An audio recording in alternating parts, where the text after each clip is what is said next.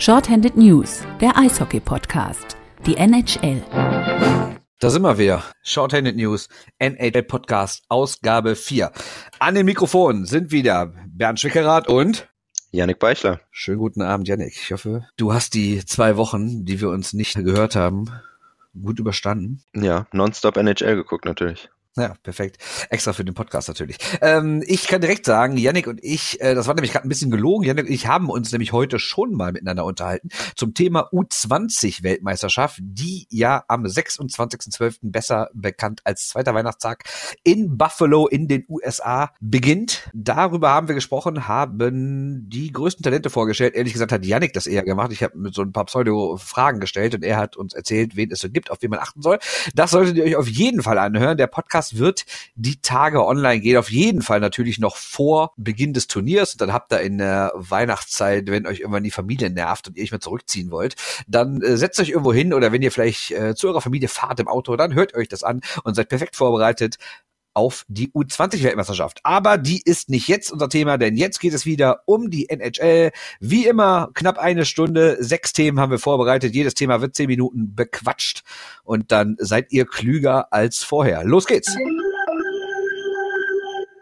Wir haben uns gedacht, es ist endgültig die Zeit gekommen, über die Las Vegas Golden Knights zu reden. Und das tun wir nicht, weil das alle tun, weil es besonders cool sei und man ja in den Hallen der deutschen Eishockey-Liga sogar schon relativ viele Leute mit Trikots sieht. Ich frage mich dann immer, wart ihr alle schon da? Macht ihr irgendwie immer Urlaub in Las Vegas und dachtet, das wäre jetzt cool, da ein Trikot mitzubringen? Oder seid ihr irgendwie direkt Fans geworden von diesem Verein, den es irgendwie gerade mal seit fünf Wochen gibt? Naja, äh, das ist aber auch nicht der Grund. Wir wollen jetzt nicht besonders hip sein und nicht deswegen über Vegas reden, sondern wir wollen einfach darüber reden, dass die Vegas Golden Knights eine unfassbar gute Mannschaft sind. Die sind mittlerweile Zweiter in der NHL, haben am Mittwoch die Tampa Bay Lightning, das eigentlich bislang überragende Team dieser Saison, geschlagen, obwohl sie 0 zu 2 zurückgelegen haben, haben das entscheidende Tor quasi in der Schlusssekunde geschossen. Die Halle ist völlig ausgerastet und spätestens jetzt kann man sagen, die Golden Knights sind in Las Vegas angekommen. 22 Siege nach 33 Spielen vor der Saison haben manche ihnen nicht mal zugetraut, dass sie 22 Siege in der ganzen Saison holen. Und da kommen wir zu einem Mann, mit dem ich mich gerne unterhalte. Der hat gesagt, die Vegas Golden Knights werden auf dem letzten Platz landen. Der Mann heißt Yannick Beichler und muss jetzt Abbitte leisten. Yannick, deine Zeit, dich bei allen Menschen in Las Vegas zu entschuldigen. Ich bin ja erstmal sehr dankbar, dass ich trotzdem noch in dieser Sendung dabei sein darf und nicht direkt ausgeschlossen werde wegen äh, absoluter Ahnungslosigkeit. Keine Sorge. Bin es aber trotzdem natürlich mittlerweile schon etwas satt mit den Golden Knights.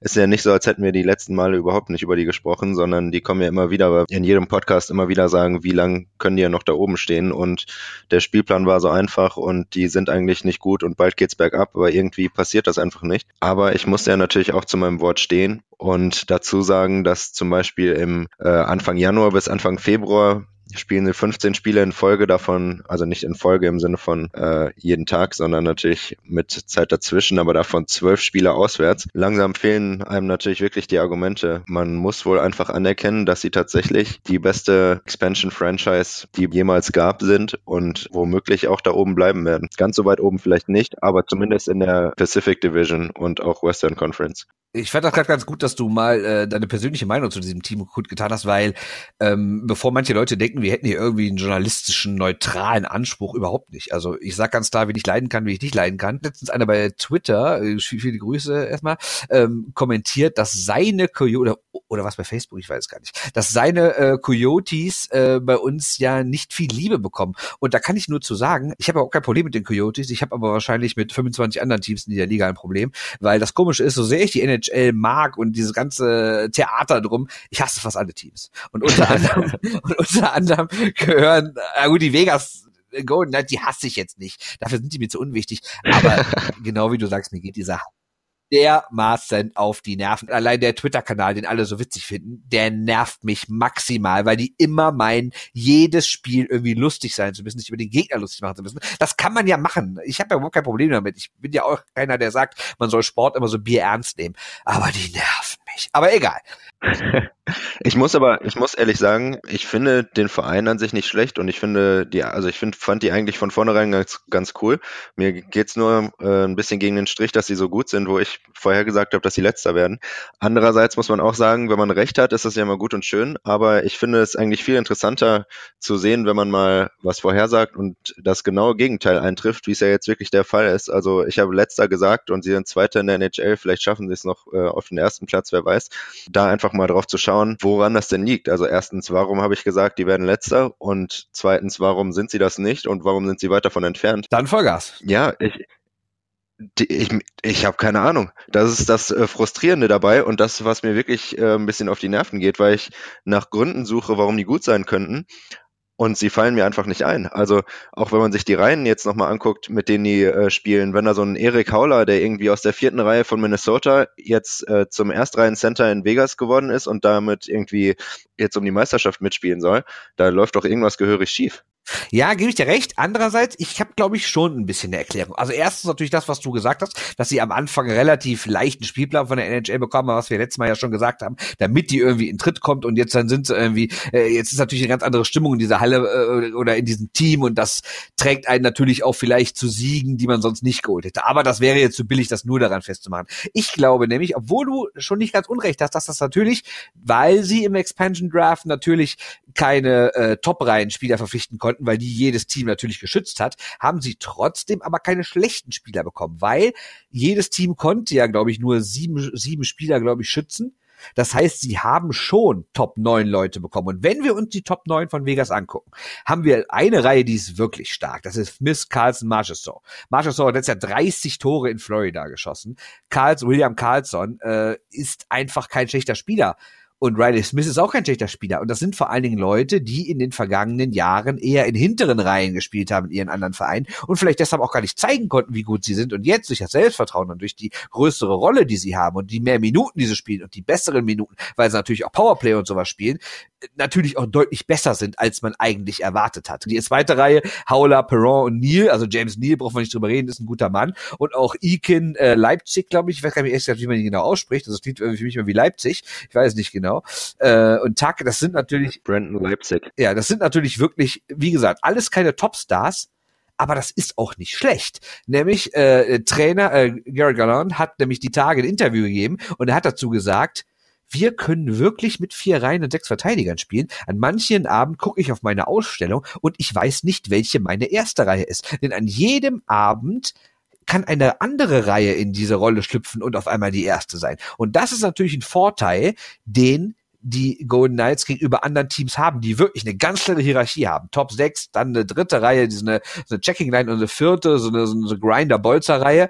Und Vegas hat eigentlich drei Reihen, die zwar alle keine ersten Reihen bei anderen Vereinen wären, die aber absolut solide sind und die können quasi so oft durchwechseln, ohne Qualitätsverlust. Und ich glaube, das ist eine Sache, warum die Golden Knights aktuell so gut sind. Ja, die haben natürlich auf jeden Fall eine extreme Tiefe im Kader, was auf jeden Fall hilft und was einigen anderen fehlt aber einfach diese, dass diese Topstars fehlen und sie trotzdem da oben stehen, das wundert mich schon, weil du, wie, wie du sagst, die Spieler, die jetzt irgendwie in den oberen Reihen spielen, beziehungsweise wo auch immer, eine, wo selbst der Trainer sagt, es ist immer eine andere, die erste Reihe, was so ein bisschen an irgendwie in Deutschland die DEG oder so erinnert, wo man einfach auch keine Topstars hat, wo dann einfach irgendwer halt mal die erste Reihe ist, weil wie man die Spieler halt gerade da zusammengewürfelt hat. Viele Spieler, die irgendwie ähnlich stark sind, aber man hat man hat eben einfach nicht diesen Topstar, wo man sagt, das ist klar der in der ersten Reihe, der die Mannschaft führt.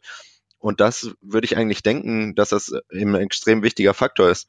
Glaube ich auch, weil wenn wir einmal die Statistik angucken, die Golden Knights haben aktuell keinen einzigen Spieler unter den besten 30 Scorern der Liga. Und wenn man sagt, die Liga hat 31 Teams, müsste ja theoretisch, wenn alles glatt laufen würde, jede Mannschaft einen da drin haben. Haben sie aber nicht.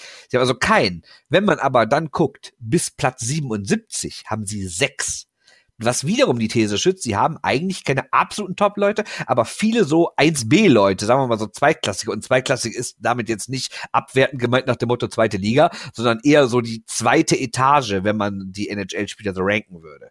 Und wie gesagt, sechs Spieler, die mindestens 24 Punkte haben, schon vier Spieler, die zweistellig an Tore gemacht haben. Das ist schon nicht übel. Es gibt dazu aber auch eine interessante statistische Arbeit von äh, ja, auf hockeygraphs.com war es vor, ich, ich glaube, irgendwann Anfang des Jahres äh, von Alex Novet, ich weiß nicht genau, wie man den Namen ausspricht, tut mir leid an ihn, ähm, wo es darum ging, dass es eben Sportarten gibt, die entweder Strong Link äh, Sport oder Weak Link Sport sind. Also wo es eben im Grunde darum geht, ist es wichtiger, dass die stärkeren Spieler möglichst stark sind oder hat es einen größeren Einfluss, wenn man die schwächsten Spieler auf dem Eis hat? Also im Grunde kann ich, ist es schlechter, wenn ich zwar Conor McDavid habe, aber dafür auch die schlechtesten Spieler in der Liga oder äh, ist es eben gut, wenn ich zumindest Conor McDavid habe und nicht dafür stattdessen drei Durchschnittsspieler oder so, was ja auch immer in den äh, Trades ist, so Qualität über Quantität oder umgekehrt. Ähm, und da wurde eben herausgefunden, dass statistisch gesehen die, also die Korrelation zwischen quasi der Leistung der stärkeren Spieler äh, und den Punkten, die das Team holt, stärker ist als die Leistung der schwächeren Spieler. Also im Grunde, wenn die Viertreihenspieler extrem schwach sind, hat das dadurch, dass sie wenig Eiszeit bekommen und so weiter, einen nicht so starken Einfluss auf, auf das Spiel letztendlich und auf den Sieger des Spiels. Und es ist wichtiger, dass man äh, Stars, Starspieler hat, die viel Eiszeit bekommen und die Starspieler möglichst auf die verschiedenen Reihen verteilt. Und was die äh, Golden Knights jetzt machen, ist ja quasi widerspricht dem komplett. Die haben eben diese Stars nicht, sondern die haben einfach drei gleich starke Reihen und die vierte hat auch noch ein paar ordentliche Spieler, wo man sich dann eben nochmal überlegen muss, wie das denn wirklich ist. Und das hat ja auch, entweder muss man eben gucken, sind die Golden Knights jetzt einfach ja eine Ausnahme und eine Überraschung und das wird sich wieder ändern. Oder hat das tatsächlich was über die NHL generell zu sagen, dass es einfach viele Spieler gibt, die einfach nur die Chance brauchen, besser zu sein und dass es auch wirklich womöglich besser ist, eine richtige Tiefe im Kader zu haben und dafür eben den einen oder anderen Starspieler aufzugeben, weil es ja immer um äh, Salary Cap geht und bei Trades auch, dass ich mal den einen guten für drei weniger gute abgebe und so weiter. Da bin ich mir wirklich nicht sicher, ob das jetzt irgendwie eine große Erkenntnis für die NHL generell ist oder ob die Vegas Golden Knights einfach aus welchem Zufall auch immer oder weil sie gerade besonders motiviert sind, äh, mal da oben stehen. Also ich hätte, wenn du mich jetzt gefragt hättest, was glaubst du, wie diese Studie, also zu welchem Ergebnis sie gekommen ist, hätte ich, glaube ich, genau das Gegenteil gesagt, weil auch wenn ein Starspieler natürlich deutlich mehr Eiszeit in der ersten Sturmreihe bekommt als jemand in der vierten Reihe, ist er ja beim Eishockey trotzdem, wenn er jetzt nicht gerade, äh, weiß ich, Ryan Suter ist bei, äh, bei Minnesota und 30 Minuten pro Abend spielt, ist er ja trotzdem maximal ein Drittel des Spiels auf dem Spielfeld. Das ist ja völlig anders als beim Basketball, wo die Topstars, sagen wir mal, mindestens irgendwie 80 Prozent spielen und beim Fußball, wo sie ja fast immer 90 Minuten durchspielen. Hast du, ich glaube, ist Eishockey ja die Sportart, wo die prominentesten Spieler im Verhältnis zum Gesamtspiel am wenigsten in Erscheinung treten. Und deshalb hätte ich nämlich eher gedacht, dass es doch wichtiger ist, eher eine ausgeglichene Mannschaft zu haben, anstatt so ein Team zu haben, wie es jetzt Edmonton aktuell hat, mit so drei, vier echt Top-Leuten und sonst so geht so Personal. Ja, ich denke mal, die Wahrheit liegt dann wahrscheinlich letztendlich irgendwo in der Mitte. Also die ganz schlechten Spieler, also wenn man wirklich jemanden hat, der so besser in der AHL spielen sollte. Oder so die klassischen Spieler aus der vierten Reihe, die bekommen ja häufig vier bis sieben äh, oder fünf bis sieben Minuten oder so Eiszeit. Da ist ja wirklich überhaupt nichts.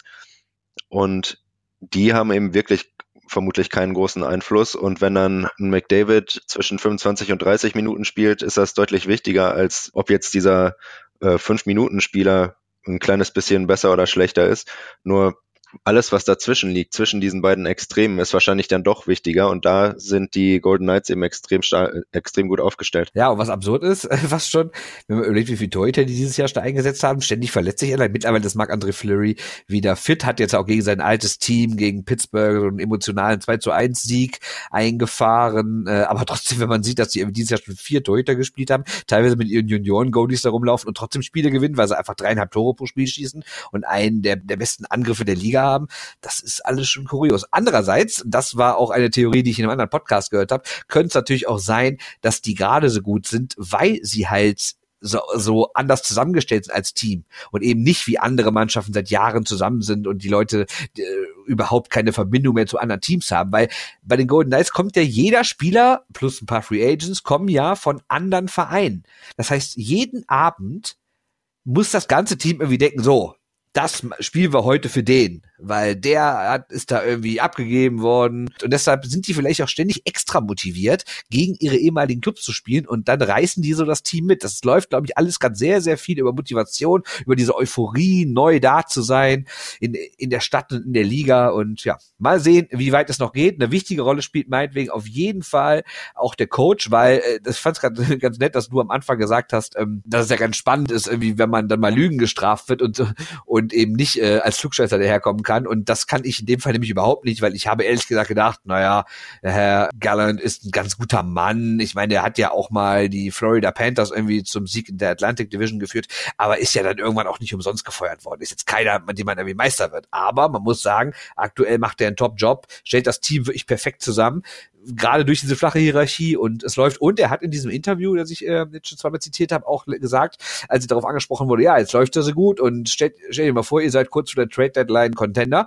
Äh, was machst du denn, wenn dann dein Management sagt, Entschuldigung, äh, wir müssen dann doch eher an die Zukunft denken und Herrn Neil und Herrn Marchestone irgendwie abgeben? Hat er gesagt, dann sollen sie das tun. Ich bin Angestellter des Vereins. Der Verein hat hier eine langfristige Strategie und die machen die und ich werde das umsetzen, was dieser Verein von mir verlangt.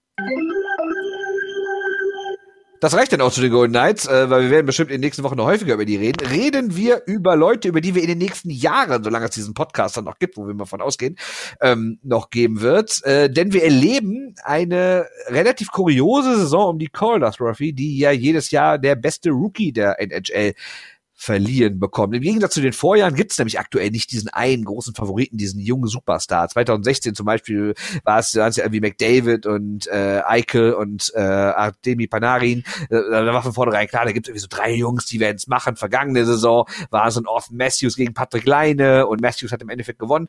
Dieses Jahr sah das irgendwie anders aus. Da gab es jetzt nicht so dieses, dieses, dieses klassische Gespräch vorher, ja, die beiden, die werden es unter sich ausmachen oder der wird auf jeden Fall Rookie des Jahres werden. Wenn man irgendwie 20 Leute gefragt hätte, wer das Rennen macht, hätte man wahrscheinlich zehn Namen gehört, mindestens. Und so sieht das irgendwie auch aktuell aus. Anfang schieß, äh, schien Clayton Keller von Arizona allen davon zu rennen.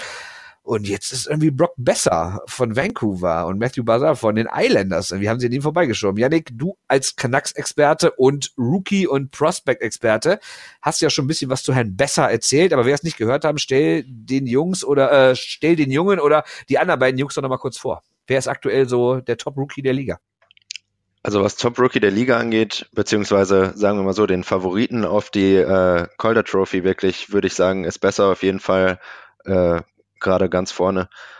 Einfach, er ist nicht so der, der schnelle, super dynamische Stürmer, der, äh, wie man sich vielleicht vorstellen würde bei einem, bei jemandem, der als Rookie gerade in 32 Spielen schon 18 Tore gemacht hat, sondern er ist er hat einfach einen extrem überragenden Schuss. Also es, er hat gerade gegen Montreal ein Tor geschossen, wo er zwar im Slot ganz alleine gelassen wurde, aber er steht einfach vor Carey Price und schießt ihm aus ein paar Metern Entfernung äh, über die Fanghand in den Winkel, bevor Price, der ja womöglich der beste Torwart der Welt ist, den, bevor der den Arm überhaupt irgendwie nur damit gezuckt hat. Und das ist einfach was, was Wer das Tor übrigens sehen will, der sollte, äh, der sollte einfach mal auf Twitter oder Facebook gehen, weil dieses Tor wird hier seit anderthalb Tagen einfach rauf und runter gespielt. Äh, man kann das aus allen möglichen Kamerawinkeln sehen. Das ist wirklich ein beeindruckendes Tor, weil genau wie du gerade sagst, der zieht ab und Price ist so, als, als würde es in Zeitlupe sehen, bewegt sich irgendwie äh, drei Sekunden danach erst. Das ist ein unfassbarer Schuss. Ja, und da, das ist eben absolut keine Seltenheit bei Besser. Der hat einfach also wie schnell der den Schuss, den Puck wirklich vom Schläger bekommt, das ist einfach, sieht aus wie einmal kurz mit den Armen gezuckt und der Puck ist irgendwie äh, durchs Netz geflogen. Das ist wirklich unglaublich. Und da ist, kenne ich viele Spieler, die, mit denen man das vergleichen kann. Also Tarasenko vielleicht.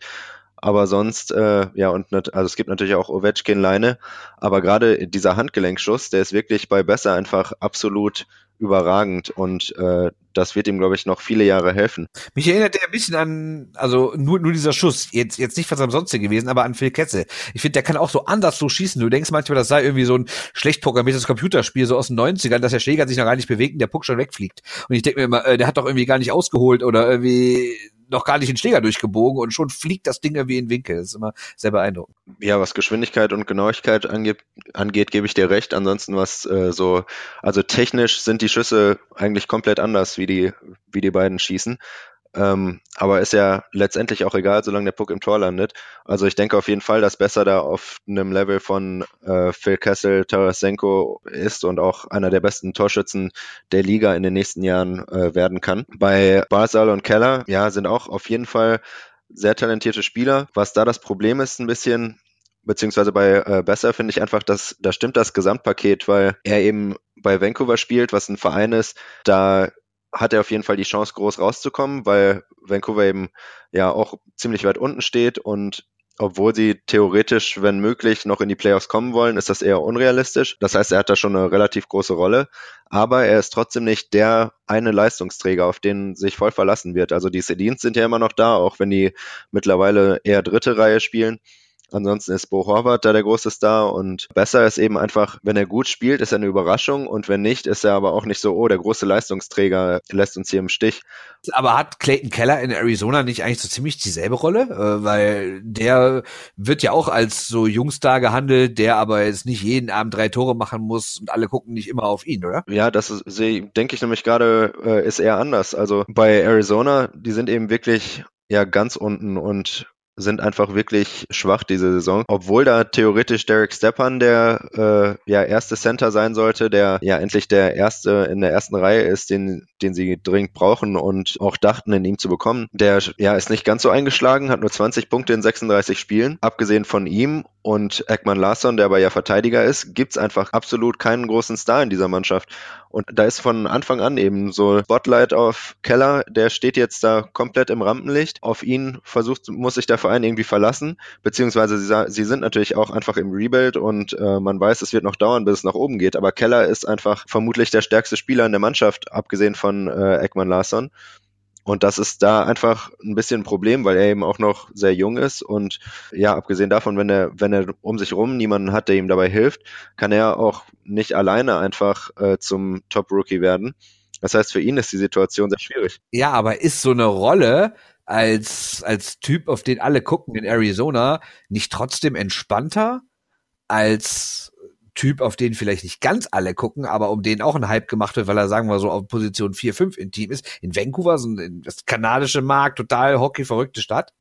Also, ja, was den Druck angeht, vielleicht äh, ist natürlich in äh, Vancouver, Toronto was anderes als in Arizona oder Florida, aber generell eben einfach, wenn, wenn du diesen Druck der Mannschaft schon hast. Aber zu teamintern eher auf Eis, dass er da nicht so den Druck hat, weil andere sind. In Arizona meinst du jetzt? Wenn ich sage, dass eine Nummer eins in oder Nummer zwei in Arizona weniger Druck ist, als die Nummer fünf zu sein in Vancouver.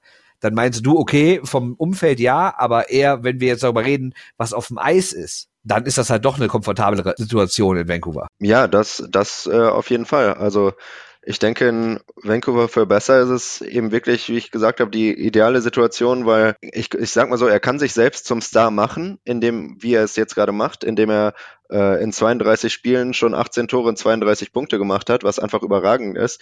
Aber hätte er jetzt 25 oder 20, dann wäre das auch in Ordnung in seiner ersten Saison. Während so ein Keller eben einfach der große, ja, der Hoffnungsträger, auch wenn er möglicherweise nicht der Leistungsträger in der Mannschaft auf dem Eis ist, ist er zumindest der Hoffnungsträger der Fans und der Mannschaft, der eine, der ein bisschen was bewirken kann, der in der Zukunft der große Star werden soll da ist besser meiner Meinung nach einfach in einer viel besseren Situation. Okay, erzähl doch was von Matthew Base. Ja, da würde ich auch mit der Situation anfangen. Also da hat man ja nochmal ein anderes Extrem, weil New York auch gerade ja nicht so überragend dabei ist, aber trotzdem auch eben diesen äh, Playoff-Anspruch hat und die stehen ja auch aktuell auf einem Wildcard-Platz. Da ist noch äh, mit John Tavares einfach ein Riesenstar äh, in der Mannschaft und da hat man eben so ein, so ein bisschen was von beidem. Allerdings steht Basel da noch ich sag mal, nicht genug im, also tatsächlich nicht genug im Rampenlicht, um irgendwie, obwohl man genug von ihm hört, ist er nicht so der, der sich da als Star herausspielt, der dann eben als Top Rookie äh, des Jahres gekürt wird.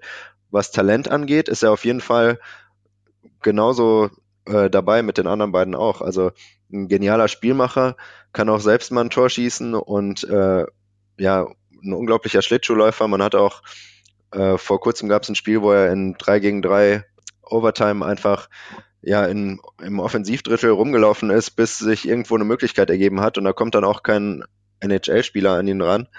Und das ist schon sehr beeindruckend, was der in den äh, jungen Jahren macht. Aber ich denke einfach, was eben wirklich das äh, Calder Trophy Race angeht, ist besser in der besten Situation von den dreien.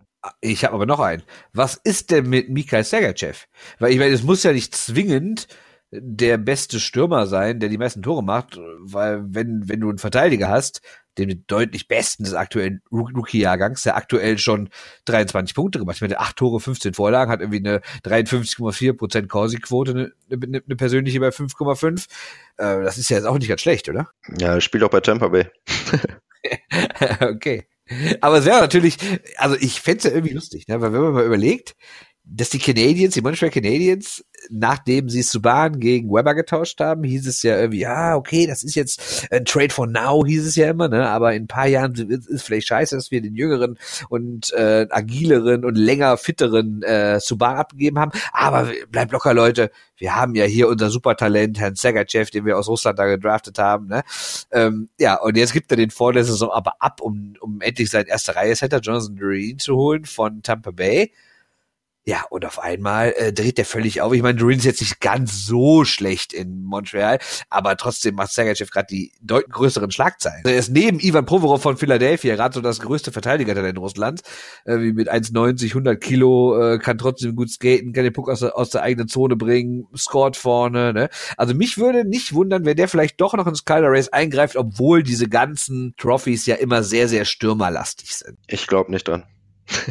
Und selbst wenn, wenn, wenn die Lightning irgendwie durchdrehen und der in den Playoffs mit dafür sorgt, dass die Meister werden, meinst du, selbst dann hat er keine Chance, oder wie? Ich glaube nicht, dass er dafür sorgt, dass die Meister werden. Nein, nicht alleine natürlich. Nee, der hat auch noch seine Schwächen im Spiel und ich glaube wirklich, dass einfach viel davon kommt, dass er bei Tampa Bay spielt und also allein schon, dass er natürlich bei, beim ersten in der Liga jedes Spiel bisher gemacht hat und dabei 23 Punkte macht, da darf man natürlich auch nicht sagen, hätte ich da gespielt, hätte ich auch 23 Punkte. Ist ja Quatsch. Aber ich denke schon, dass er eben nicht stark genug aktuell ist und nicht genug Leistungsträger für die Mannschaft ist, als dass er einen Brock Besser zum Beispiel schlagen könnte, was jetzt diese Auszeichnung angeht.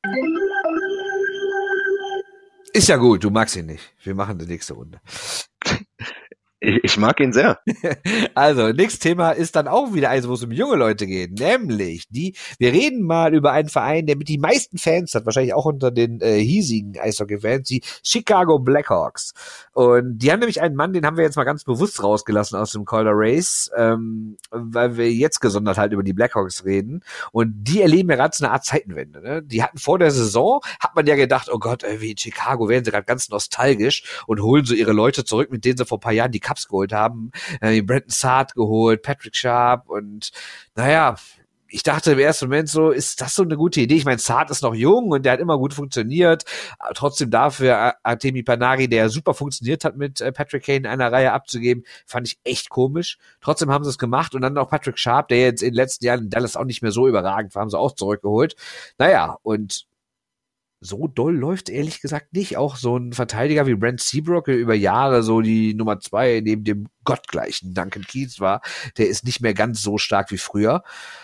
Ja, dafür kommen jetzt aber wie andere Leute hoch. Ne? Unter anderem der Mann, der gerade so am meisten Schlagzeilen macht, Alexander de Brinket. Janik. Erzähl uns was. Stell uns den jungen Mann mal vor. Wenn mich nicht alles täuscht, der kleinste Spieler der Liga mit äh, 1,71. Genau, 1,71, wo eben wirklich, ja, man hat ihn eben gesehen in seinem Draftjahr äh, 2016 hatte er, beziehungsweise man musste noch ein Jahr davor zurückgehen, also schon in dem Jahr vor dem Draft, hatte er 104 Punkte in 68 Spielen, also in seiner 16-17 Saison. Und das Jahr danach hatte er nochmal 101 Punkte in nur 60 Spielen und nach dem Draft im ersten Jahr hat er dann sogar in 63 Spielen 65 Tore allein und 127 Punkte.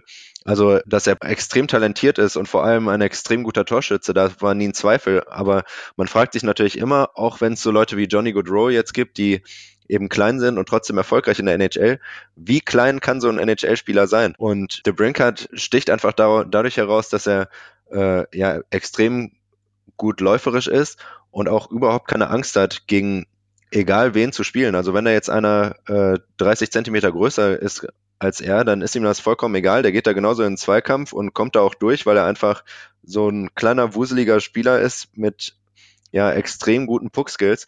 Und ja, der schießt eben auch Tore ohne Ende, hat auch einen extrem guten Schuss, ähnlich wie Brock Besser. Nicht ganz so gut, aber durchaus äh, beachtlich.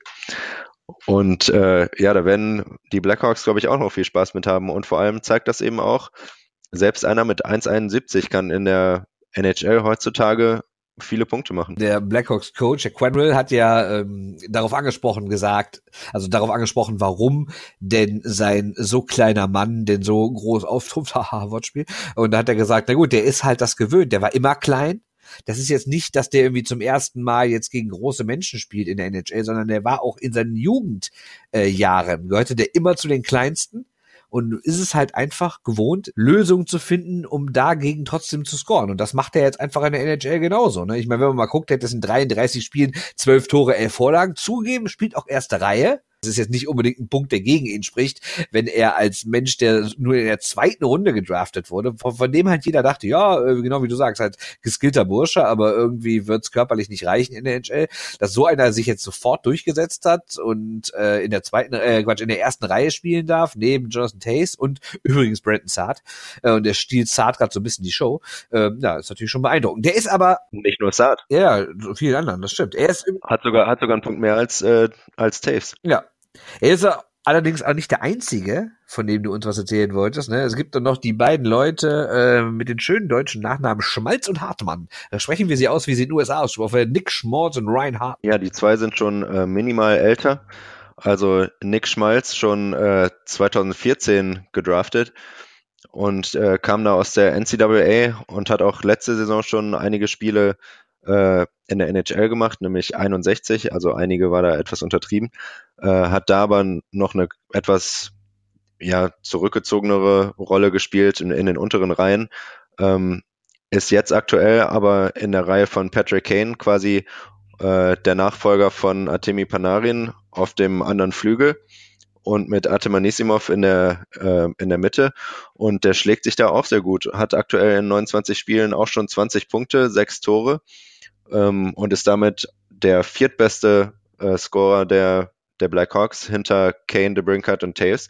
Und das ist auch auf jeden Fall beachtlich. Ja, also die Frage, erleben wir gerade so ein bisschen so diese Zeitenwende nach dem Motto, die äh, alten Leute der Blackhawks treten ab, so die Mittelalten wie äh, Taves und Kane, die äh, werden halt noch ein paar Jahre da sein und jetzt kommt die neue Generation.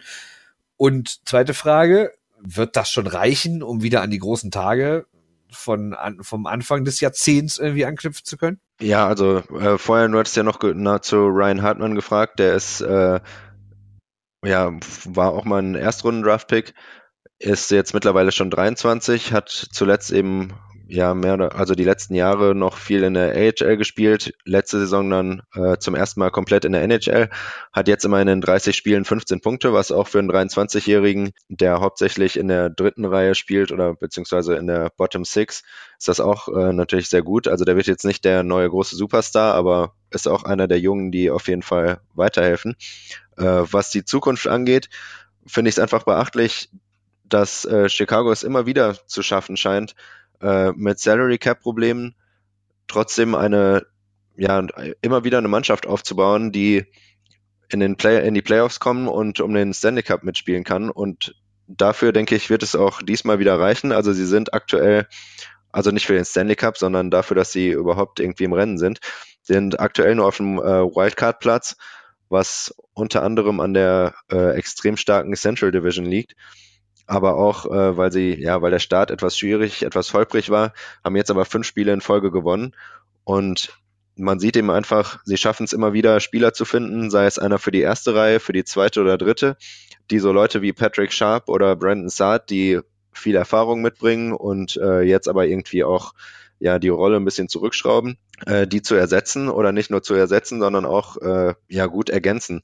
Und das finde ich auf jeden Fall beeindruckend, wie äh, die Blackhawks das immer wieder schaffen. Ja, und noch beeindruckender ist ja, dass sie durch die Erfolge der vergangenen Jahre, weil sie zwar jetzt nicht immer Meister geworden sind, aber immerhin dreimal in fünf Jahren und danach auch in zumindest fast immer in Playoffs waren, dass sie natürlich deswegen auch kaum hohe Draftpicks bekommen haben, ne? weil eigentlich draften die immer Ende der ersten Runde oder schon oder erst richtig in der zweiten Runde und dafür haben sie es wirklich, wie du richtig sagst, geschafft, ihr Team irgendwie ständig weiterzuentwickeln. Ja, das ist aber natürlich auch genau die Situation, wo man als ein Verein wie äh, die Blackhawks einfach schauen muss, dass man so ja ein paar risikoreiche Picks auch macht, wo man sagt, okay, der ist 1,71 groß, alle anderen lassen den durch, aber wir nehmen den jetzt und es zahlt sich eventuell aus, dann hat man Glück, wie es jetzt eben gelaufen ist.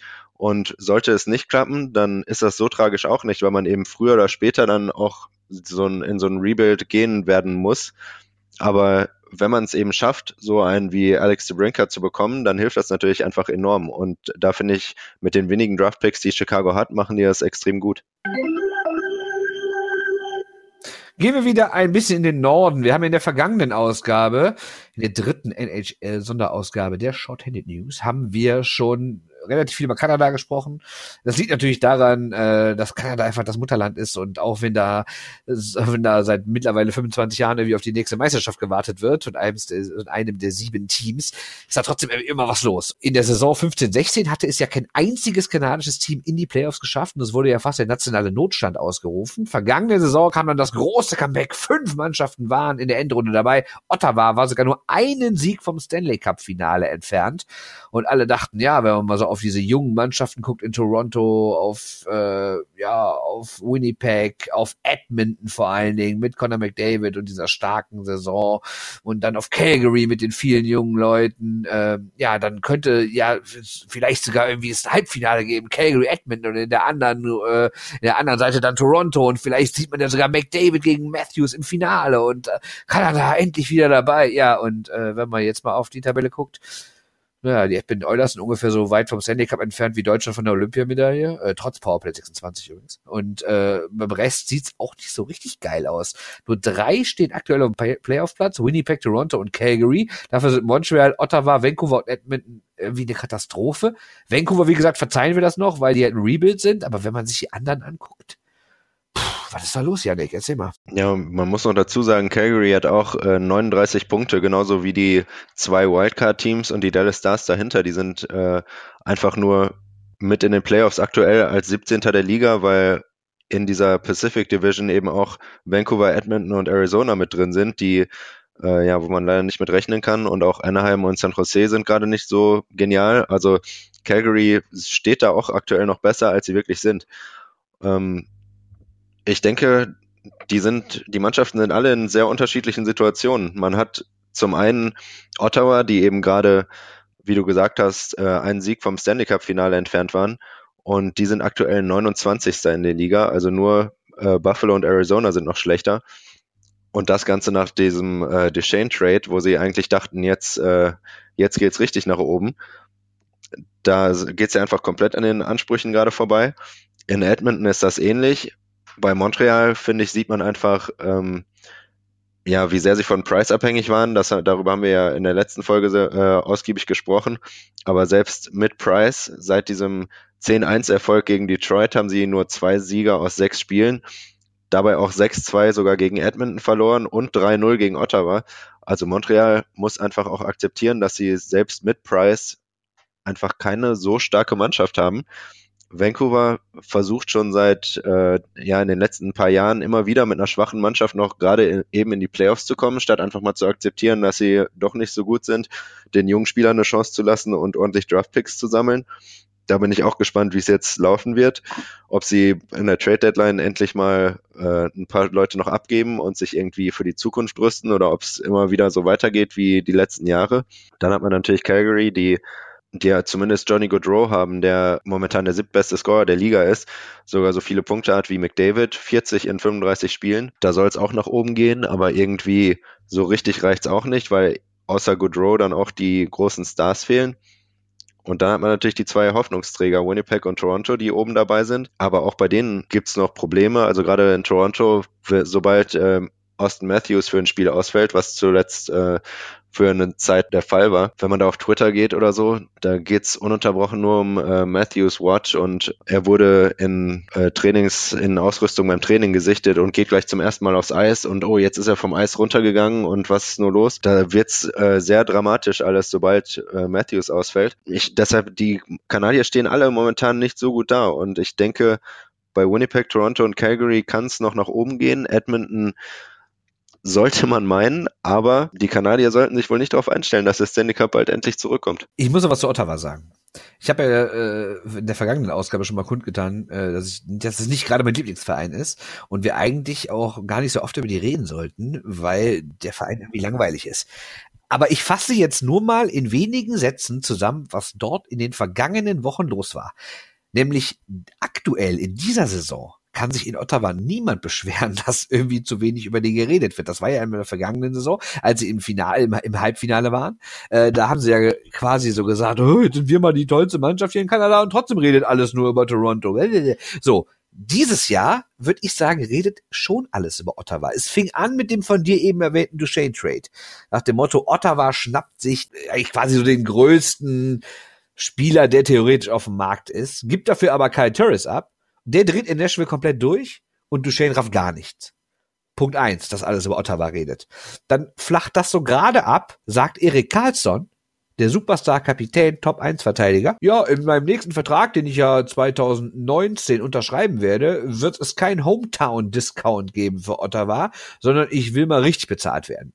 Woraufhin, was eigentlich völlig normal ist, alle sagen müssen, ja, hat er sich verdient, der Junge, der spielt ja auch seit Jahren irgendwie für zu wenig Geld im Verhältnis zu seinen überragenden Leistungen. Auf einmal kommt dann raus, dass Ottawa ihn daraufhin nach seiner No-Trade-Liste gefragt hat. Was im Umkehrschluss heißt, ja, äh, die Kohle kriegst du ja bei uns nicht. Äh, das ist ja eine Unverschämtheit, dass du hier quasi illoyal irgendwie öffentlich bist, äh, weil, ähm, ja, ja gut, sag mal Vereine, dass du nicht getradet werden willst, weil bevor du nachher dann umsonst gehst, weil du bei uns die Kohle nicht kriegst, äh, traden wir dich dann vielleicht noch. Was natürlich nie offiziell so gesagt wurde, aber so kam es rüber. So. Und dann, wenn du schon denkst, hm, turbulente Wochen in, äh, in Ottawa. Aber zum Glück kommt er jetzt dieses 100 Jahre NHL-Spiel, dieses Freiluftspiel zu Hause gegen Montreal. Was macht der Besitzer Eugene Melnick, der eh nicht mehr alle Tasten im Schrank hat? Der schafft es allen Ernstes, die ganze Stimmung dieses Spiels zu versauen, indem er öffentlich darüber meckert, dass zu wenig Zuschauer da sind, dass generell zu wenig Hype um seinen Verein gemacht wird, dass er zu wenig Geld verdient und dass er überlegt, ob er mit diesem Verein nicht woanders hingehen soll. Zur absoluten Krönung vergleicht er seinen Verein mit einer McDonalds-Filiale, die ja auch umziehen müsste, wenn sie einem bestimmten Ort nicht genug Geld verdient. Und da braucht man sich nicht wundern, dass an dem Tag bei Twitter in Kanada Melnick out trendete. Das heißt, Ottawa hat es wirklich geschafft, innerhalb von vier Wochen mit drei Themen komplett den nordamerikanischen Eishockeymarkt zu sprengen. Und in allen Themen fasst sich jeder Fan an den Kopf und denkt, was machen die da? Aber recht hat er doch. Womit? Das Abhauen. Ja, wenn es nicht läuft, dann, äh, wenn er kein Geld verdient, hat das Ganze seinen Sinn, keinen Sinn mehr so wirklich. Also ich meine, das ist ja nun mal das nordamerikanische System. Aber ich, ich finde, ich finde schon lustig, also gebe ich dir recht, dass er das Ganze äh, zu diesem Zeitpunkt sagt, erstens, und das jetzt generell öffentlich, öffentlich sagt, äh, kann man auch anders regeln. Ja, erstens das und außerdem kann man das doch bitte, wenn ein Wochenende da ist, wo alles auf seinen Verein guckt, alles positiv ist, du mit deinen tollen Traditionstrikots da auftrittst, nach dem Motto 100 Jahre, guck mal, wie alt wir sind. 1917 haben wir schon, obwohl es natürlich nicht dasselbe Franchise war, aber grundsätzlich ein Team Ottawa Senators in dieser Stadt gegen Montreal gespielt und guck mal, was wir für Traditionsvereine sind, kommt alle zu uns und dann versaut der diese ganze positive Stimmung, hat der sie noch alle? Und außerdem, was man in der Mitte mal nicht vergessen darf, ne, der Kollege, der braucht sich ja auch nicht wundern, dass, dass letztens nur 13.000 Zuschauer in die Halle kommen. Wenn die Halle irgendwie äh, außerhalb der Stadt ist, dann bau doch endlich mal eine Halle mitten in der Stadt, dann kommen die Leute auch. Ja, recht hast du. Wollte ich schon mal loswerden. Also Ottawa ist für mich absolut das Team, der, also Vegas ist es quasi positiv und Ottawa ist es negativ. Also was da diese Saison abgeht, wenn man überlegt, dass die letztes Jahr, wie gesagt, im Halbfinale waren, im Spiel sieben um den Stanley Cup Finaleinzug, nur ein Tor quasi davon weg, im Stanley Cup Finale zu spielen. Und alle dachten, wow, jetzt geht's mal echt bergauf hier in Ottawa. Und dann versauen die alles dermaßen innerhalb von wenigen Wochen. Das ist schon schwer beeindruckend, muss ich sagen. Durchaus. Das reicht also zu Kanada. Ein anderes Team. Und Rieder reden wir über eine Halle. Denn nicht nur in Ottawa mögen ja die Fans die Halle nicht und wünschen sich irgendwie eine neue woanders, Dasselbe gilt für die New York Islanders, seitdem die nämlich vor zwei Jahren Long Island verlassen haben. Also wer es nicht weiß, die Rangers, die großen New York Rangers spielen ja mitten in Manhattan im Madison Square Garden, aber die New York Islanders, die kommen ja eigentlich von weit außerhalb. Das sind irgendwie fast oder mehr als 100 Kilometer von da entfernt. Klar, New York ist eine Riesenstadt und ein Staat, aber äh, die New York Islanders heißen ja nicht umsonst Islanders, sondern die kommen von Long Island, das ist relativ weit draußen, haben aber da diese Halle verlassen und spielen seit zwei Jahren im ganz hippen Brooklyn, quasi ähm, auf der anderen Seite äh, von äh, Manhattan. Also umgezogen, haben natürlich ihre lokale Fanbase ein bisschen vergrätzt. Und jetzt kommt noch das Schöne hinzu, dass diese Halle in denen die jetzt spielen, das ist eine Halle, in der auch die Basketballer der in Brooklyn Nets spielen, die ist überhaupt nicht für Eishockey ausgelegt. Es gibt da allen Ernstes, also Leute, viele wird das jetzt nicht neu sein, aber manche hören es vielleicht zum ersten Mal und denken, was ist denn da los? Es gibt Plätze in dieser Halle und das nicht zu wenig, von denen man aus nur zwei Drittel des Eises sehen kann. Du kannst also ein Tor nicht sehen, was für ein Eishockeyspiel eher unschön war. Das heißt, der Hals war da seit längerer Zeit. Viele Leute, irgendwie, die jahrelang den Islanders die Treue gehalten haben, haben gesagt, ich mache das nicht mehr mit. Und äh, es gibt zwar neue ähm, neue Besitzer, aber die haben sogar schon gesagt, wir könnten uns vorstellen, irgendwie in eine andere Stadt zu gehen. Und dann war's das hier mit den New York Islanders. Und äh, ja, das war so ein bisschen die Gefahr. Aber am Mittwoch dieser Woche wurde alles gut. Es kam das große Ja-Wort, auf das alle Fans gewartet hatten, nämlich die Verwaltung des Bundesstaates New York hat zugestimmt, dass nicht etwa der Fußballverein von New York City FC, so ein bekloppter Verein in dieser in dieser äh, Operettenliga in der MLS, sondern die Islanders auf der Pferderennbahn Belmont Park vor den Toren New Yorks die neue Halle bauen dürfen. Die ist dann nur fünf Kilometer von ihrer alten Halle in Long Island entfernt. Das heißt, das Team kehrt heim und nächstes Jahr soll schon angefangen werden zu bauen und 2020 soll das Ding schon stehen. Also Janik, äh, alles gut jetzt für die Islanders? Ich verstehe ehrlich gesagt, äh, von, also abgesehen davon, dass die Halle scheiße ist, dafür, dass sie äh, einige Plätze hat, die, wo man äh, das eine Tor überhaupt nicht sehen kann oder beziehungsweise ein komplettes Drittel nicht. Aber sonst, also ich meine, Long Island ist ja, also die Islanders, Long Island ist ja einfach diese lange Insel, daher der kreative Name, äh, die da vor Manhattan liegt wo auch schon Brooklyn theoretisch dazugehört. Also Brooklyn liegt auch auf Long Island, ist natürlich da genau neben Manhattan, also ist nicht mehr so, wir sind weit von euch entfernt. Aber theoretisch dieses Ganze, wenn man nur sich auf Long Island beschränkt, hier sind wir her, dann finde ich das Ganze nicht so schlimm so an sich. Es scheint ja so zu sein, dass die Spieler alle irgendwo im tieferen Long Island, also ein bisschen weiter auf die Insel wohnen und das ist dann immer so weit hinzufahren und äh, bla bla. Ich muss ehrlich sagen, es sind NHL-Spieler, geht doch einfach dahin, wo es, wo ihr spielt und das Einzugsgebiet äh, der Islanders sollte sowieso die gesamte Region da sein ich weiß nicht, was das große Problem ist. Ja, ich meine, du weißt ja, wie Sportfans sind. Sehr, sehr traditionell. Und wenn man halt seit Jahrzehnten in diese Halle geht und da irgendwie die großen Meisterschaften Ende 70er, Anfang 80er erlebt hat und besondere Erinnerungen an die Halle hat, dann ist das halt. Ich meine, das gibt's auch in Deutschland auch. Ich meine, guck dir das Beispiel hier bei uns in Düsseldorf an. Wie, wie viele Leute nicht in den Dom gehen, äh, weil sie immer noch der alten Bremenstraße nachhängen. Und das, und da reden wir ja über, über, über fünf, sechs Kilometer und nicht über 100 Kilometer. Ne? Ist ja schon was ganz anderes. Und ich glaube, wenn die Fans wirklich aus diesem, aus dieser, quasi aus Norden von Long Island kommen und das ist ja auch eher so ein bisschen ländlich, das ist ja jetzt nicht zu vergleichen mit dem hippen Brooklyn, mit Williamsburg, ne, dann ist es, glaube ich, auch was anderes, da immer hinzufahren, weil es vielleicht auch nicht so einfach ist und vielleicht muss man da auch irgendwie 35 Euro fürs Parken oder Dollar fürs Parken zahlen. Ne, das sind, glaube ich, so viele Kleinigkeiten, die den Leuten nicht gefallen. Ja, wenn man es aus einer Fansicht sieht, dann äh, macht es wahrscheinlich durchaus Sinn, wobei ich mich jetzt wirklich nicht genau äh, auskenne mit dem Einzugsgebiet der Islanders und wer da wovon Fan ist und äh, wie weit Leute von Long Island zu einem Spiel fahren und ob es dann vielleicht wirklich einfach Quatsch ist, äh, zu nah an Manhattan zu die Halle äh, hinzubauen, weil die Leute dann doch da eher Rangers-Fans sind oder wie es da auch immer genau läuft.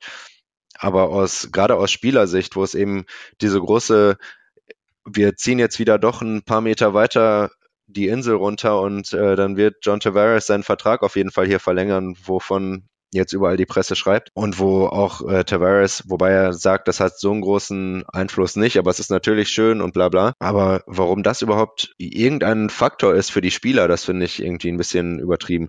Also Tradition hin oder her, damit haben die Spieler halt nicht mehr wirklich was zu tun. Die äh, spielen da einfach für den Verein, von dem sie gedraftet wurden, fahren dahin, wo auch immer die Halle ist dass gerade aus der Richtung so viel äh, Aufruhr da ist, finde ich verwunderlich und äh, nicht ganz verständlich. Ja, ich glaube, das ist auch ein bisschen Folklore, nach dem Motto, wir reden den Fans nach dem Mund. Ne? Also ihr habt ja völlig recht, die meisten Spieler, die äh, die jetzt nicht gerade seit fünf, sechs, sieben Jahren da wohnen und deren Kinder in irgendwelche Schulen gehen und die da eigene Häuser haben, sondern die Spieler, die jetzt irgendwie gerade dahin gewechselt sind oder so oder seit ein, zwei Jahren da spielen, die können sich auch eine Bude irgendwo in Brooklyn holen. Ne? Also leisten könnte sich eh alle und da lebt sich, glaube ich, auch nicht ganz so schlimm. Also da gebe ich dir völlig recht, das ist natürlich ein bisschen Lacher, finde ich wirklich sagen, das wäre jetzt hier was anderes. Aber ich glaube, dass es mit so einem Verein auch was macht, was so was man gar nicht so wirklich quantifizieren kann. Wenn einfach so eine Grundstimmung da ist, die Fans haben Hals, die Halle ist irgendwie nicht so das Wahre, die, äh, die Öffentlichkeit redet ständig vom Umzug und so. Und jetzt hast du quasi so diese Sicherheit. Wir bauen die neue Halle, das ist dann wirklich unsere, die bauen wir nach unseren Vorstellungen. Die Fans feiern das alle ab, wir sind wieder, wir kommen quasi wieder nach Hause. Dann ist, glaube ich, eine ganz andere Stimmung rund um den Verein, das überträgt sich wiederum auf die Mannschaft und dann könnte das schon was Positives sein. Aber ich gebe dir recht, das jetzt als Ausrede zu nehmen, warum sportlich nicht läuft oder läuft, wäre natürlich lächerlich. Die Frage ist, was ist mit Tavares? Er sagt ganz klar, super, ich freue mich total irgendwie, die Islanders kommen nach Hause, das ist so wichtig und ich finde es auch so toll und angeblich soll er ja auch sein Verbleib ein Stück weit an die Hallenfrage gekettet haben. Andererseits sagt er jetzt, Moment mal, das ist natürlich nicht das Einzige, was mich dazu verleitet zu bleiben oder zu gehen, sondern äh, ich, jetzt ist das eine neue Situation, jetzt muss ich die so Sache wieder neu bewerten, aber äh, ich habe mich noch längst nicht entschieden, ob ich bleibe. Unser sechstes und letztes Thema am heutigen Tag ist ein recht kurzes, nämlich wir haben auf Twitter, dass die NHL nächste Saison mehrere Spiele im Ausland plant. Und unter anderem fiel das Wort Germany. Das heißt, äh, das, was wir, als wir aus Stockholm wiederkamen, von den beiden NHL-Spielen, da auch schon so erlebt hatten und was wir uns gedacht haben, könnte nächste Saison Realität werden. Die NHL kehrt nach Deutschland zurück. Ähm, war sie ja bereits. Es gab schon mehrere Testspiele früher. Da gab es ja sogar das Pflichtspiel zwischen LA und Buffalo 2010, wenn mich nicht alles täuscht. Oder war es 2011? Ich weiß gerade gar nicht. Ich glaube 11. Ähm, ja, und jetzt könnte die NHL nächstes Jahr zurückkehren. Entweder mit Testspielen oder mit Ligaspielen. Janik, was glaubst du, ist ist es so, wie ich schon mal vermutet hatte, äh, die Oilers mit drei Seiten spielen in Köln und die Kings durch ihre Verbindung zu den Eisbären spielen in Berlin? Oder hast du da noch eine andere Theorie? Ja, Sinn machen wird es auf jeden Fall. Und ich denke, es wird auch äh, gerade mit Dreiseitel in Köln auf jeden Fall bei den Fans sehr gut ankommen. Ähm, ich persönlich bin nach der äh, nach dem Ottawa Colorado Spiel in Stockholm immer noch ein bisschen unentschlossen, wie gut ich diese ganze NHL in Europa Geschichte überhaupt finde. Also ich hatte Riesenspaß in Stockholm und der ganze Trip war super, aber das Spiel selbst und wie die NHL sich da gefeiert hat und dass es abgesehen davon eben auch eine nordamerikanische Liga ist und keine europäische, bin ich mir immer noch nicht sicher, ob ich das Ganze bräuchte. Auch dennoch würde ich wahrscheinlich, äh, wäre hier, würde Edmonton in Köln spielen, würde ich vermutlich hinfahren und hätte auch wieder meinen Spaß. Aber brauchen tue ich es trotzdem nicht. Nee, aber äh, ich sag mal so, es ist für die Liga, glaube ich, nicht schlecht, wenn sie noch ein bisschen populärer hier wird.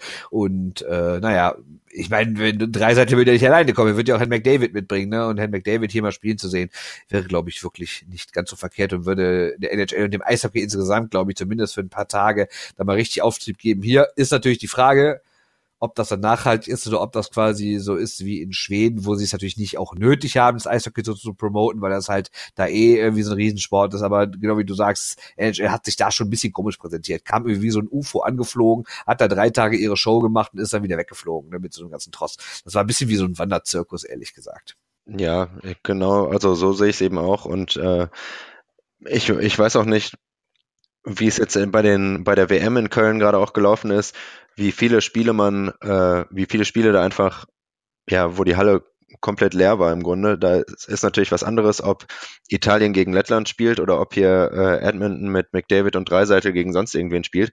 Aber ich habe einfach das Gefühl, dass äh, in Deutschland auch diese so die Liebe zum Eishockey in der durchschnittlichen Bevölkerung nicht so groß ist wie in Schweden. Und ich weiß auch gar nicht, wie äh, ja, wie die Leute hier mitgehen würden und wie viele Leute da hingehen würden wie viele wirklich sagen sofort, wir fahren dahin oder ob dann auch äh, eher noch aus dem, aus dem Umland, aus anderen Ländern äh, Leute kommen würden. Ich kann mir das noch ein bisschen äh, schwer vorstellen, wobei ich, also ich gehe natürlich davon aus, dass es ausverkauft wäre, auf jeden Fall, aber äh, ich bin mir nicht so sicher, wie die groß die Stimmung rundrum wäre und wie viel das letztendlich für äh, ja, das Eishockey in Deutschland oder für die NHL in Deutschland bringen würde. Und ich würde mich eher freuen, wenn tatsächlich irgendwie die DEL oder deutsches Eishockey mal an Popularität gewinnen würde, als dass die NHL ein paar Fans in Deutschland mehr gewinnt. Wir kommen zum Ende und es hat sich ja als Riesentradition bei uns natürlich stark nach äh, der vierten Ausgabe, wenn man etwas zum dritten Mal macht, von Tradition zu reden, aber wir tun es einfach mal. Hat sich ja bewährt, dass wir am Ende ein paar Tipps geben. Und diesmal fange ich an und wir haben uns ja die Aufteilung so, ich erzähle was über Bücher und Yannick was über irgendwelche Hipster-Stats. Ich stelle euch diesmal ein anderes Buch vor als in den vergangenen Wochen, nämlich eins, was mal zum Nachdenken anregt, was ja der ein oder andere hier durchaus vertragen könnte, aber Ende mit den Scherzen, denn lustig ist es ehrlich gesagt nicht. Es geht um das Buch Boy on Ice, The Life and Death of Darren Bogart. John Branch, ein Pulitzer-Preisträger, der viel für die New York Times schreibt, hat es geschrieben. Und es geht eben, wie der Titel schon sagt, um das Leben und den Tod von Derek Bogart. Der war ja einer der berühmtesten Enforcer und einer der berühmtesten Goons dieser Liga, äh, vielleicht der gefürchtete Faustkämpfer überhaupt, hat regelmäßig Leute wirklich wahrlich verdroschen, zusammengeschlagen auf dem Eis und war da, war deswegen allerdings auch sehr beliebt. So läuft das ja nun mal in diesem, wie eben schon erwähnten, Wanderzirkus NHL. Ähm, Bogart ist allerdings allerdings auch ein Stück weit ein Symbol für diese negative Seite dieses ganzen Schauspiels geworden, denn er hat Depressionen gehabt, er hat, war in die Tablettenabhängigkeit geraten, er hat, glaube ich, auch relativ viel gesoffen. Das soll ja bei vielen dieser Goons und Enforcer so gewesen sein, weil auch wenn die auf dem Eis immer wirkten wie die großen Heroen, die starken Kämpfer, denen niemand etwas anhaben kann und die die härtesten unter der Sonne sind, im Grunde genommen waren das ganz oft oder sind das ganz oft, weil die gibt's ja immer noch, zwar nicht mehr so viel in der NHL, aber in anderen Ligen, ähm, sind das ganz zerbrechliche Typen teilweise, die dann nachts äh, irgendwie nicht schlafen können, weil sie Angst vor dem nächsten Kampf haben und weil sie irgendwie denken, ja, äh, ich muss jetzt immer wieder kämpfen, weil sportlich oder rein von dem, was ich eishockeytechnisch auf dem Eis bieten kann, kann ich ja meinen Job nicht halten. Also erwarten alle von mir im Team, dass ich immer wieder boxe, um mir irgendwie den Platz innerhalb des Kaders weiter im wahrsten des Wortes zu erkämpfen. Und äh, John Branch ist halt, also der Autor ist wirklich ein begnadeter Schreiber und der hat das wirklich mal richtig gut dargestellt, äh, Derek Bogart äh, schon in seiner Jugendzeit schon wirklich immer wieder kämpfen musste, um dabei zu bleiben. Er war relativ groß und äh, wirkte immer so ein bisschen tapsig wie so ein Bär und ist auch nicht immer wirklich ernst genommen worden von allen möglichen Mitspielern. Und deshalb musste er sich halt auf andere Art und Weise seinen Platz im Team erkämpfen. Und seine Idee war halt, waren halt die Faustkämpfe. So hat er es bis in die NHL geschafft, war wie gesagt ein Publikumsliebling in Minnesota, nachher bei den Rangers, aber alles auf Kosten halt seiner Gesundheit und mit, mit ich meine, 28 Jahren war er dann tot. Es wird darüber spekuliert, ob es ein Selbstmord war. Die offizielle Darstellung ist jetzt, dass er sich einen Medikamentencocktail gegeben hätte, aber nicht mit suizidaler Absicht. Gut, das ändert jetzt am Ergebnis auch nicht viel. Derek Bogart ist so ein bisschen das Symbol für diese für diese Generation von Fightern, die zur Belustigung des Volkes die Fäuste haben fliegen lassen und auch gerne Fäuste in ihr eigenes Gesicht bekommen haben und das leider nicht wirklich überlebt haben. Denn es haben sich ja mehrere Leute das Leben genommen oder sind zumindest gestorben. Andere werden in den nächsten Jahrzehnten definitiv noch mit den Spätfolgen ihrer vielen Gehirnerschütterungen zu tun bekommen. Also Boy on Ice, John Branch. Ein Buch, was sich wirklich lohnt, wenn man auch mal diese Seite des weltweiten Eishockey-Zirkuses beleuchten will. Jetzt aber Yannick, erzähl du uns was. Äh, ja, ich fange dann mal wieder mit einer schönen äh, Statistikseite an. Beim letzten Mal habe ich ja äh, Corsica.hockey vorgestellt und es gibt da aktuell noch eine zweite große Seite, die häufig benutzt und zitiert wird, und zwar naturalstattrick.com, also mal wieder ein schönes Wortspiel äh, mit Natural Hattrick, aber eben Stats eingebaut. Ähm, die Seite ist nicht so schön aufgebaut wie Corsica, aber der Grund, warum ich die einmal erwähnen wollte, ist auch gar nicht, dass man da dieselben Stats rausholen kann wie bei Corsica, sondern die bietet etwas an, was es bei Corsica aktuell nicht gibt.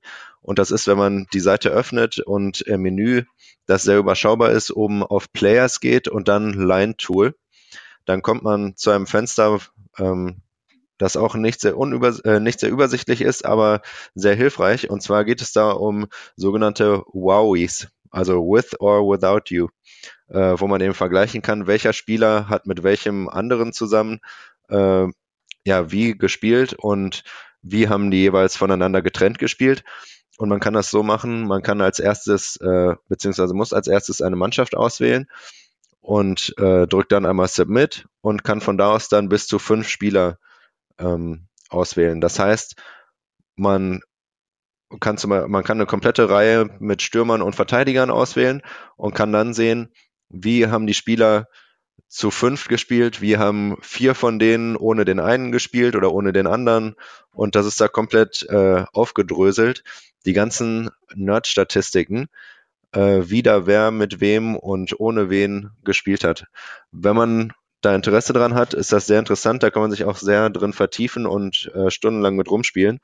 Und vor allem ist es auch immer sehr interessant, wenn man zum Beispiel äh, jemanden hat wie äh, Brock Besser in Vancouver gerade, der äh, mit Bo Horvath und Sven Bertschi zusammen in der ersten Reihe spielt und der Topscorer von Vancouver ist. Da ist es natürlich äh, auffällig, der wird nicht schlecht sein, aber da kann man eben auch mal angucken, wie spielt er wenn er ohne die beiden spielt, sind die vielleicht ein großer Grund dafür, dass er so gut ist oder macht er das alles alleine?